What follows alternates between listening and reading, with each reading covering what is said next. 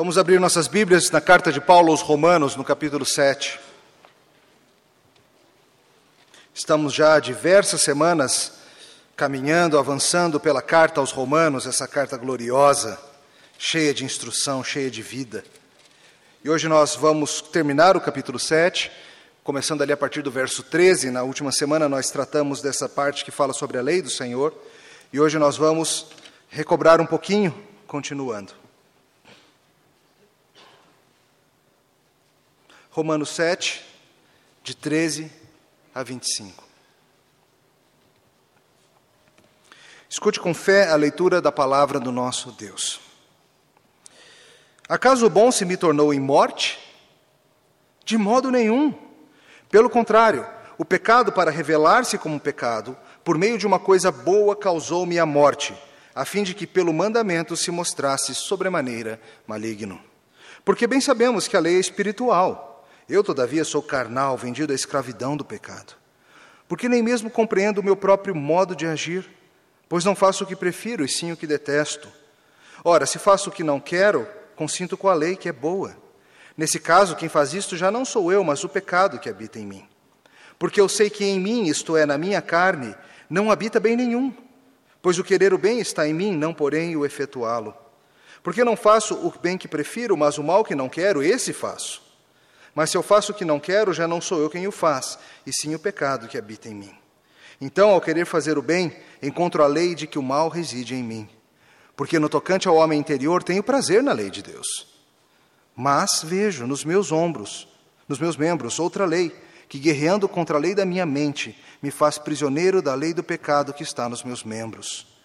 Desventurado o homem que sou. Quem me livrará do corpo dessa morte? Graças a Deus por Jesus Cristo, nosso Senhor. De maneira que eu, de mim mesmo, com a mente, sou escravo da lei de Deus, mas segundo a carne da lei do pecado. Vamos orar. Senhor, nós agradecemos por esse maravilhoso registro inspirado e inerrante, e nós pedimos que o Senhor utilize essas santas palavras para transformar nossos corações nessa noite.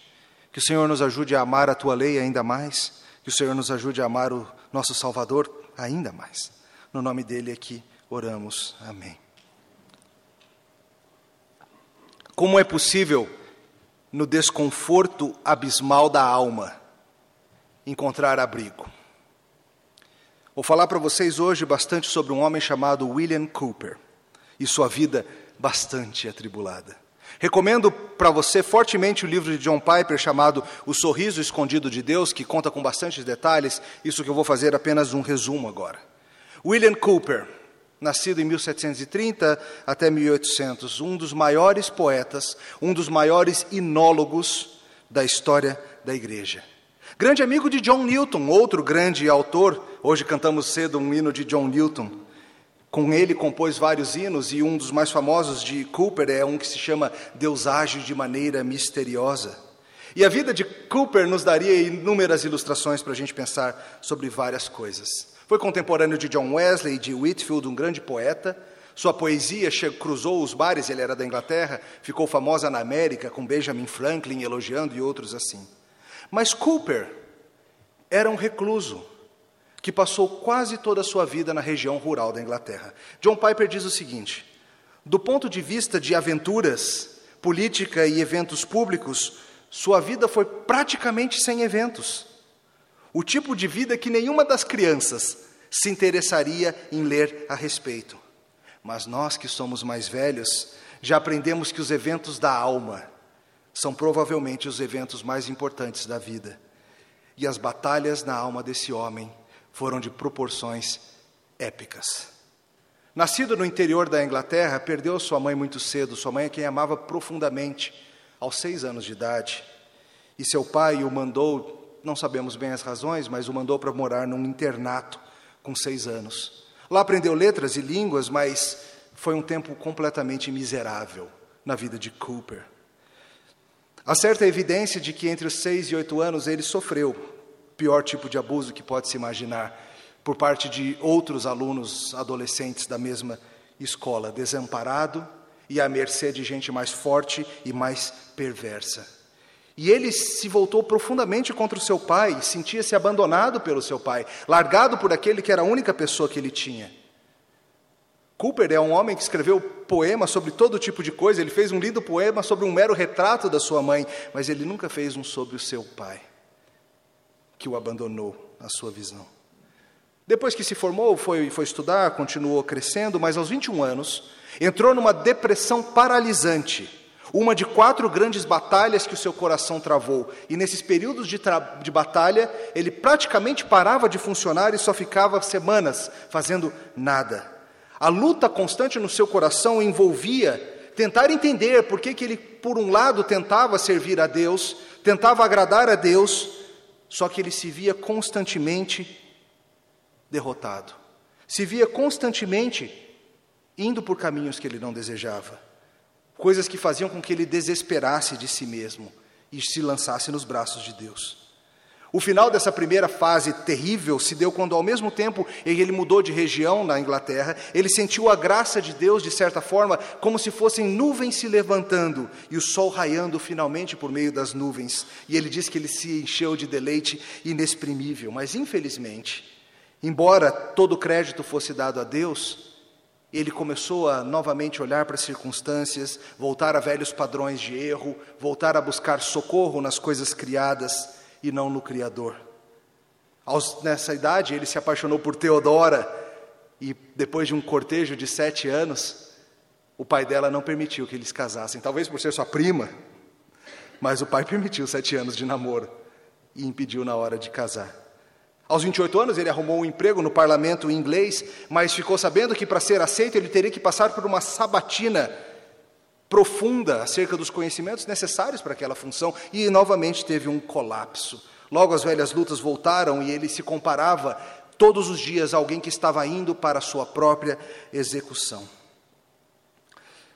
Quando se aproximou a véspera, na véspera desse exame que ele tinha que fazer, Cooper comprou um veneno Cooper pensou em fugir para a França e morar num monastério, mas decidiu ir pelo caminho do veneno, perdeu contato com a realidade. Ele tentou ir até um lugar de água para se afogar, mas a água era muito rasa e ele não conseguiu. Em casa ele tentou o veneno, mas por alguma razão também não conseguiu o que desejava.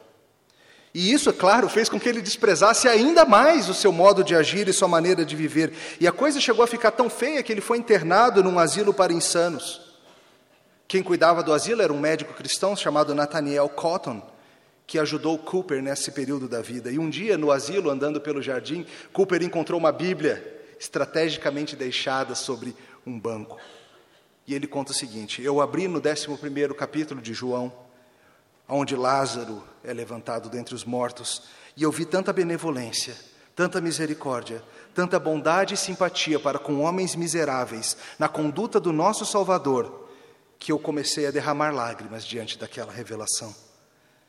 Mas estranhamente, eu, não, eu ficava imaginando como seria bom se eu encontrasse misericórdia desse tipo. Suspirei e lamentei eu ter rejeitado aquele redentor.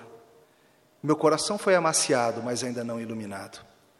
Tempos depois, lendo Romanos 3, um pouco antes do que nós já tratamos, quando a Bíblia fala que a Deus propôs no seu sangue como propiciação mediante a fé, para manifestar a sua justiça. E ele diz: Imediatamente eu recebi a força para crer, e os raios plenos do sol da justiça brilharam sobre mim, e eu vi a suficiência da expiação que ele fizera por mim, como seu perdão selado com sangue, completo e cheio na sua justificação.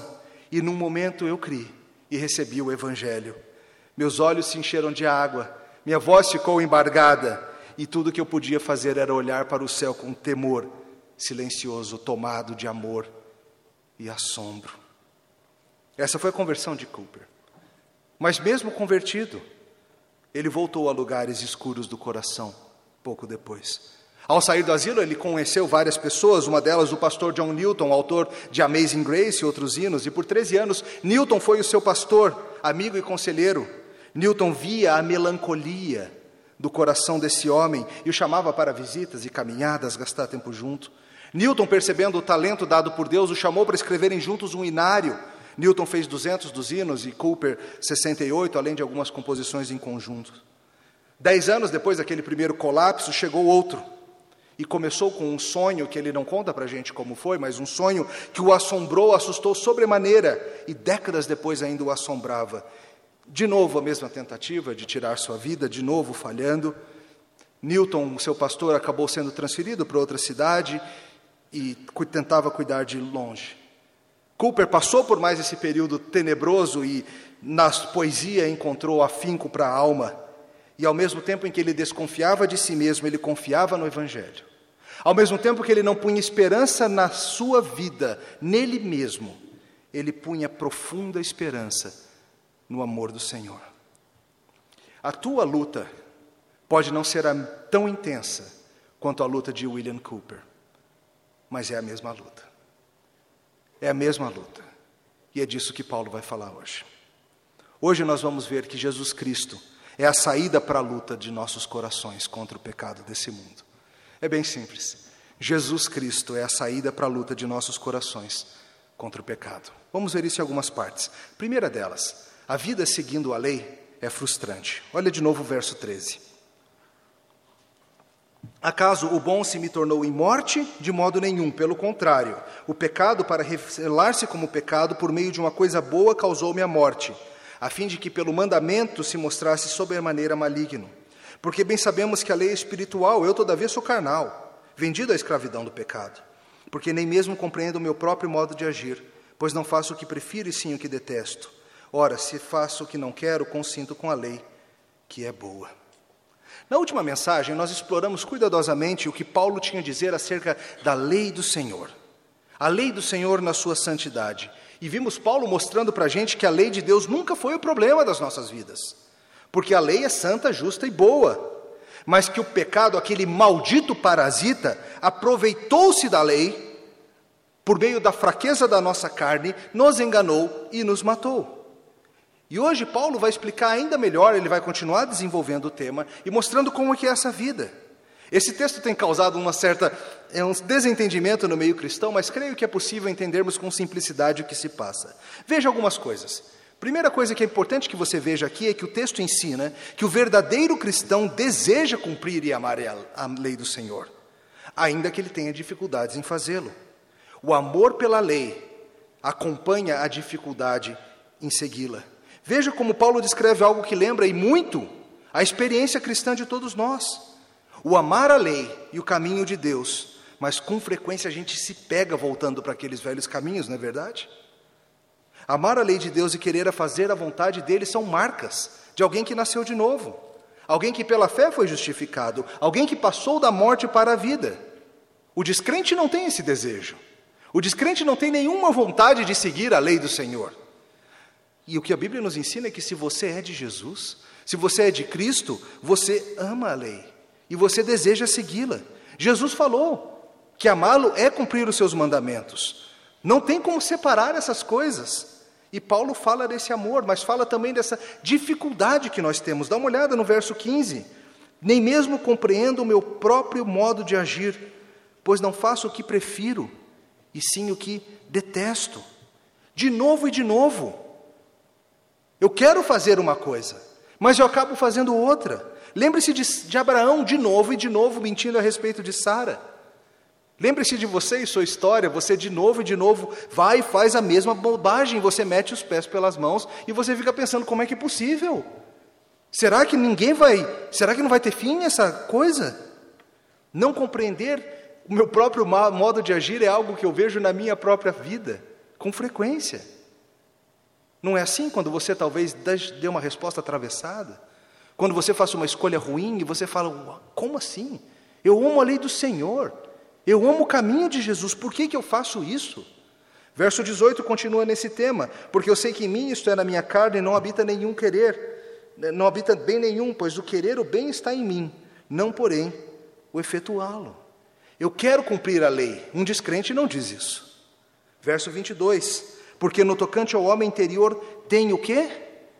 Prazer na lei de Deus. Como o homem descrito no Salmo número 1, antes o seu prazer está na lei do Senhor e na sua lei medida de dia e de noite.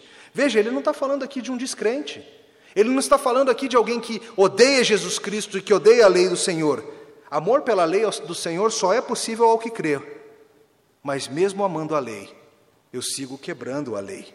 Mesmo amando a lei, eu sigo traindo a lei e fingindo que não aprendi o que já aprendi. E Paulo aqui descreve algo que é semelhante ao gemido de toda a criação e de todos os filhos de Deus.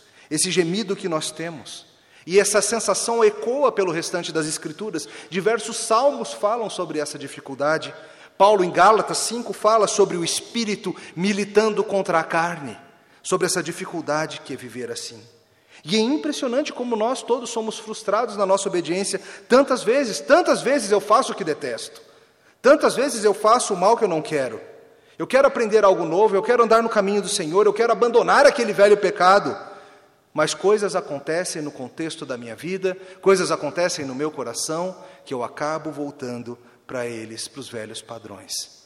Abraão mostra isso, Davi mostra isso, tantas pessoas nas Escrituras com quem nos relacionamos e nos identificamos, pessoas que conhecem a palavra do Senhor, mas que voltam para as velhas armadilhas. Quantas vezes isso já não aconteceu contigo, meu irmão, minha irmã? Você se pegando fazendo o mal que você não queria fazer, magoando gente que você não queria magoar. Você ama a lei do Senhor, você ama a palavra de Deus, mas você não está nem perto de dedicar o tempo de frequência de estudo à palavra de Deus, que a tua própria confissão acerca do que ela é diz. Você afirma com todas as letras que oração é falar com Deus, é ter acesso ao trono da graça do Senhor, mas você não dedica quase nada de tempo a isso. Por um lado, você sabe que é bom e é certo e desejável, mas por outro, você vive longe disso. E não é somente isso, mas mesmo os nossos melhores esforços, mesmo as coisas boas que nós fazemos, são misturadas sempre com motivos impuros e motivos temíveis. A nossa confissão de fé coloca de uma maneira muito sóbria, ela diz: mesmo as melhores obras dos crentes ser, não, não satisfazem pelas as dívidas, porque são impuras e misturadas com fraqueza e imperfeição, e não podem suportar a severidade do juízo de Deus. Eu acho que a realidade dessa situação é descrita muito bem pela vida de William Cooper e por um dos seus poemas mais impressionantes. Ele escreveu um poema que hoje você encontra por aí em forma de música, um poema que se chama O Senhor para sempre meu. E Cooper descreve essa sensação que Paulo está falando da seguinte maneira: ele faz assim: Meu Deus, teus caminhos são perfeitos, mas os meus são poluídos. O pecado se enrosca em meu louvor e escorre para dentro das minhas orações. Quando eu falo daquilo que tu fizeste para salvar-me do pecado, sequer consigo falar de tua misericórdia, sem que o aplauso próprio rasteje para dentro. Veja que percepção profunda de alguém que conhece muito bem o que é a escuridão do coração humano, o que, que o pecado faz. O pecado se enrosca na minha adoração escorre para dentro da minha oração. Ele está falando do que acontece com você. Quando você está adorando ao Deus vivo, como você está agora, e em plena adoração ao nosso próprio Redentor, o pecado se enrosca no nosso coração. Cantores podem acabar cantando para orgulho próprio, quando o pecado se enrosca. Pregadores podem pregar para a sua glória, quando o pecado ali se enrosca. Você está agora ouvindo o sermão e alguma coisa te vai se lembrar de uma outra pessoa lá do seu trabalho, e você fica com raiva e você fica pensando no que você vai falar quando encontrar com ela. Ou então você olha através do salão aqui e vê tal pessoa com quem você está magoada, e você fica com raiva, e você desvia o foco, e você para de escutar a santa palavra do Senhor sendo pregada, porque o pecado se enrosca até mesmo na sua adoração. Você está ouvindo a voz de Cristo na pregação, mas você está tolamente preocupado com sua prova, com seu problema de trabalho, você está olhando para aquela moça do outro lado, você está admirando o sapato da outra, você está rindo do cabelo, da bolsa, da combinação de mais um. O pecado se enrosca na tua adoração. O pecado, como diz Cooper, escorre para dentro das minhas orações. E esse que percepção? Quem nunca teve a experiência de estar orando e logo está pensando bobagem? De estar orando, e quando percebe já tem pecado escorrendo para todo lado, e começa a viajar e começa a pensar em coisas que não devia. E ele fala: Eu sequer consigo falar da tua graça, sem que de alguma forma eu já transforme a tua graça em aplauso próprio. Esse é o fantasma de todos os pregadores. Falar da misericórdia de Deus, mas fazê-lo sem que isso seja fonte de aplauso próprio. Queridos, essa agonia destrói o ânimo, destrói as forças. Destrói quando você, após décadas de caminhada cristã, continua caindo feito um patinho em certas ciladas do pecado. O mal que eu não quero, esse eu faço. Eu faço. E o gemido de Paulo aqui é o gemido de toda a cristandade: quem me livrará do corpo dessa morte? Esse é o desejo de todo cristão, ser liberto dessa terrível situação. Esse era o desejo de Cooper, quando pecaminosamente tentou.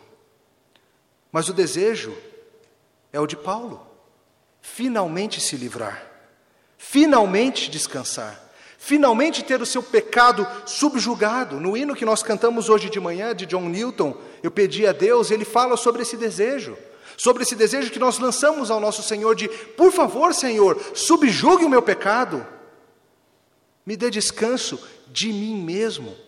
Eu não aguento mais essa torção no coração. Eu não aguento mais pecado escorrendo para dentro das minhas orações. Eu não aguento mais pecado enroscado até mesmo quando eu adoro. Eu não aguento mais o aplauso próprio que surge até quando eu falo de Deus. Esse é o grande problema. E para Cooper, essa agonia durou também até a morte. Até a morte. Segundo ponto, a solução para a vida é Jesus Cristo. Tem uma coisa que tem incomodado teólogos ao longo da história, nessa descrição que Paulo faz do capítulo 7.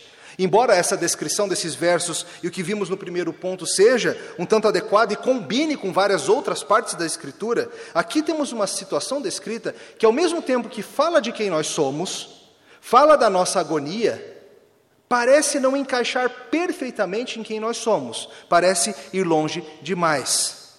Parece ir longe demais. Ao mesmo tempo em que a descrição bate com a vida cristã, ela fala de coisas que simplesmente não podem ser consideradas partes da vida cristã. Veja, nem tudo aqui combina com a nossa experiência, e nem tudo aqui combina com o que o próprio Paulo falou no começo do livro. Por exemplo, escravidão. Olha o verso 14. Porque bem sabemos que a lei espiritual, eu todavia sou carnal, vendido à escravidão do pecado. Esse verso começa com um porquê que está conectado, claro, ao verso anterior, onde foi explicada a temível revelação do pecado e da sua perversidade. E ele fala que nessa situação, com o pecado se revelando como ele é, ele se entende como carnal e vendido à escravidão do pecado. Mas espera aí. Como que Paulo pode estar falando aqui que nós somos escravos do pecado, se no versículo 5 ele falou que não é assim? Se no versículo 5 ele falou que nós não vivemos mais segundo a carne, como que eu posso ser carnal? Verso 23: Sou prisioneiro do pecado, prisioneiro da lei.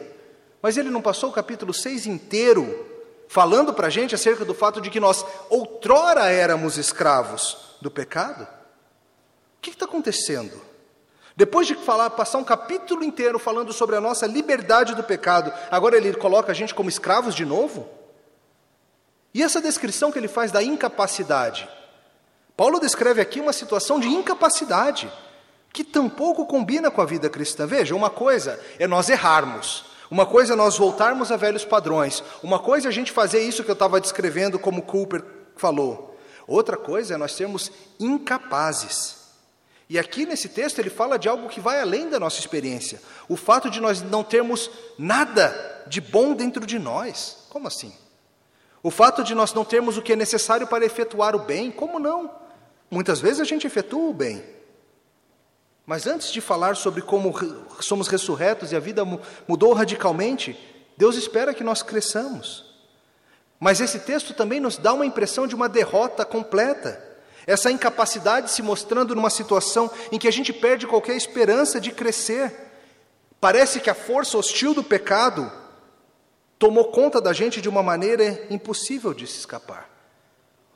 Veja que, ao mesmo tempo que Romanos 7 descreve muito bem o que nós somos, ao mesmo tempo parece que o Romanos 7 vai longe demais e fala de uma incapacidade, uma escravidão e uma situação que Paulo já disse que não são a nossa. O que, que se passa então?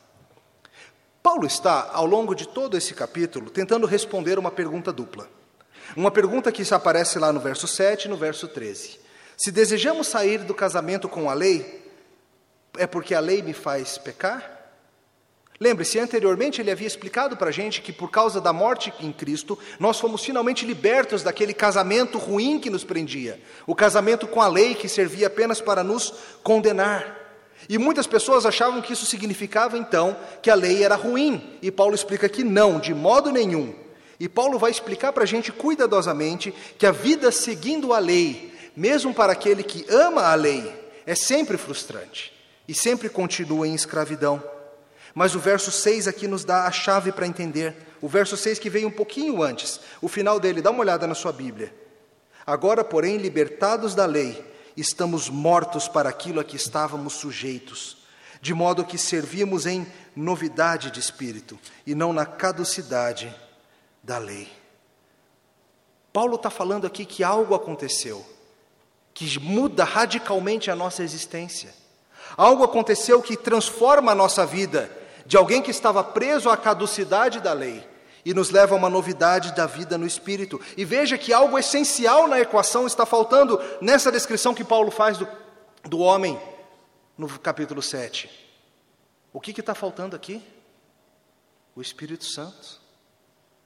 Pois veja que nessa descrição que Paulo faz dessa batalha do coração humana, não aparece o Espírito Santo. Ué, mas o Espírito Santo não nos ajuda na nossa luta? Ajuda? Claro que ajuda. Essa é a glória do que acontece depois. Depois da vinda de Cristo, o Espírito Santo habitou em nós de uma maneira que não habitava nos verdadeiros crentes do Antigo Testamento. Eles tinham que lutar contra o pecado sem ter esse aliado divino habitando dentro de si. E no capítulo 8 a gente vai continuar vendo como o Espírito aparece e o Espírito vem com toda a sua força, mas aqui ele não fala.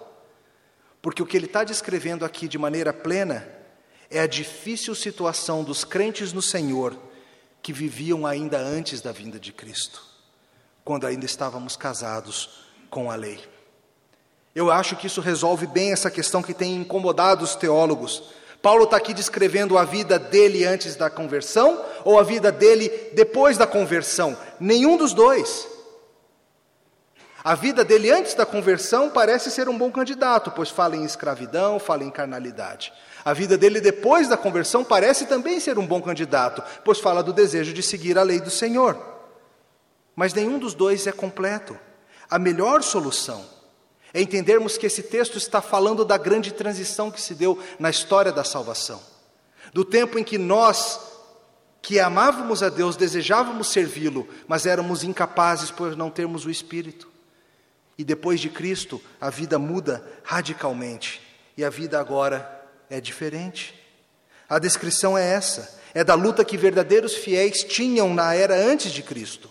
O amor pela lei e o desejo de cumpri-la, mas a incapacidade, porque Jesus ainda não tinha vindo.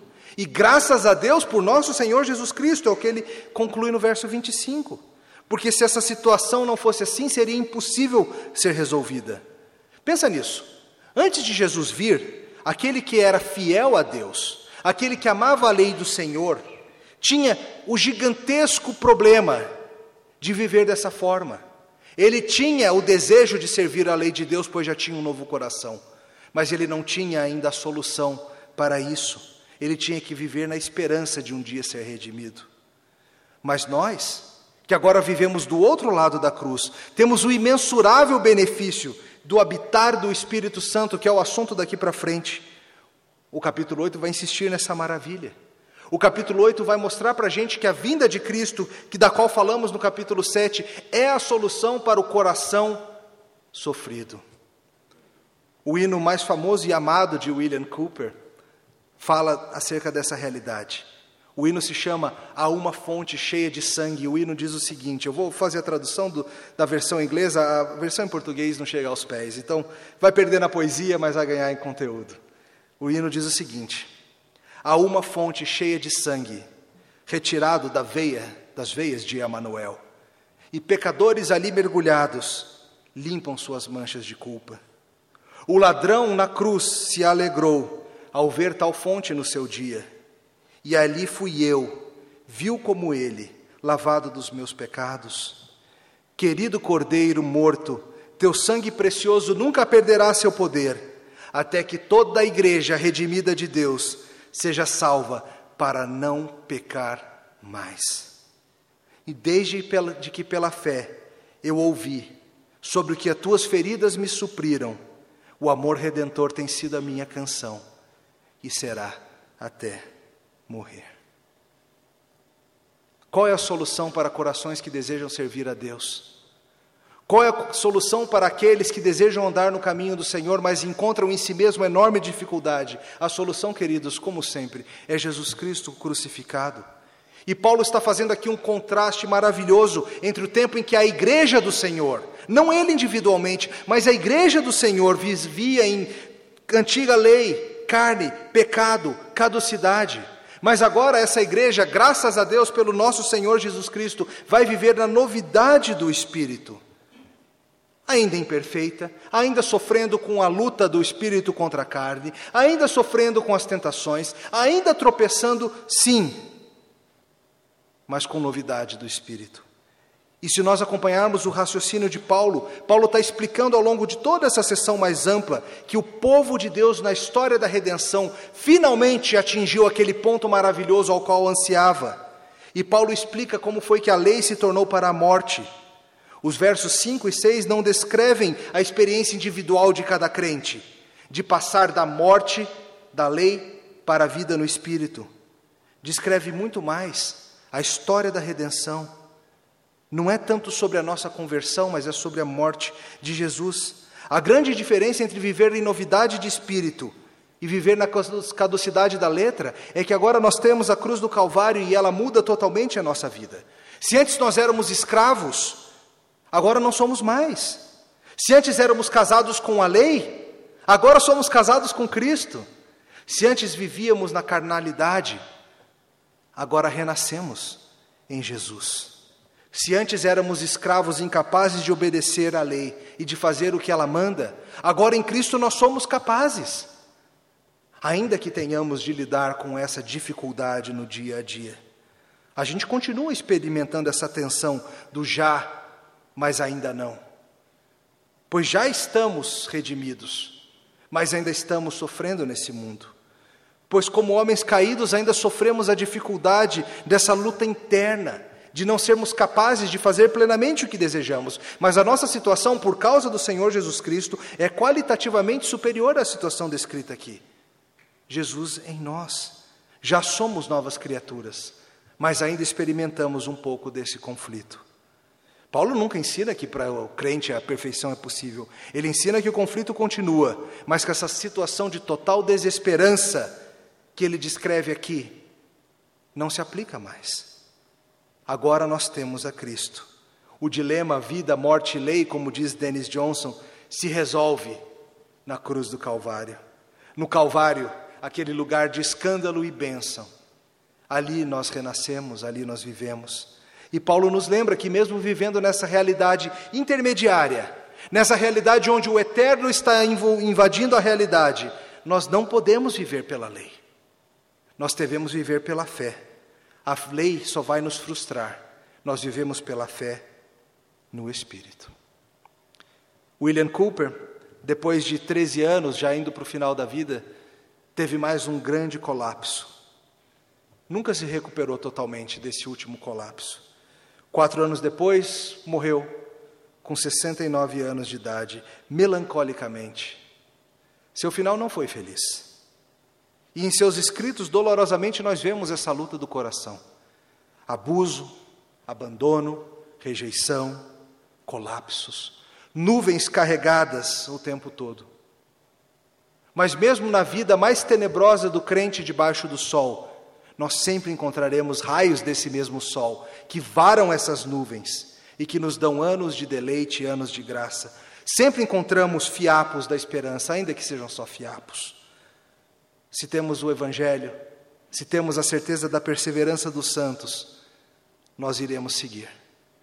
Você, meu irmão, você, minha irmã, eu tenho certeza que você, crente verdadeiro, você sente fortemente a dificuldade de viver debaixo do sol, a dificuldade de que, ainda tenha o apoio do Espírito, o seu coração caminha para longe do Senhor.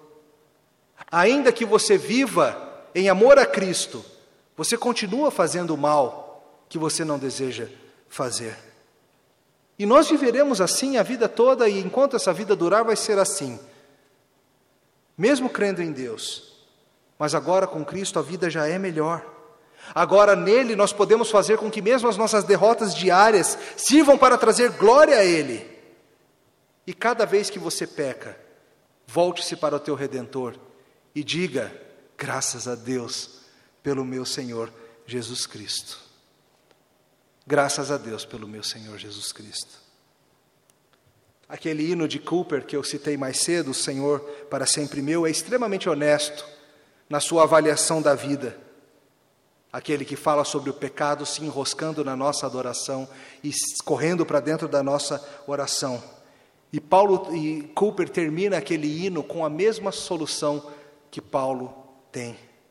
Qual é a saída para uma vida cujos melhores esforços são inúteis e, na melhor das hipóteses, manchados pelo pecado? Qual é a solução para você? O que, que você tem para oferecer? Você, pecador, você, imundo, abusado, abusador, sofrido, devorador, o que, que você tem para oferecer? Suas mentes caídas suas vestes não são limpas, sua vida não é santa, sua obediência, no melhor dos dias, é falha e vacilante. Te maltrataram de maneira indescritível e você também maltratou. E você causou mais dano do que pode imaginar. Quem te livrará do corpo dessa morte? A resposta de Paulo é a resposta de Cooper. Ele termina o hino dizendo assim: da maneira mais doce possível, ele resume o gemido da alma da seguinte maneira: Deixe que os outros, com suas vestes lindas, apresentem seu mérito bonito. O Senhor será minha única justiça. O Senhor, para sempre meu. O Senhor, para sempre meu. Te louvamos, Senhor, porque o Senhor é nossa única justiça. Te louvamos, Senhor, porque em nossa podridão, em nossa incapacidade, em nossa traição, ainda assim o Senhor nos encontrou, o Senhor nos redimiu, o Senhor nos revestiu da justiça do Cordeiro. O Senhor é para sempre nosso e nós te louvamos por isso. No nome de Jesus. Amém.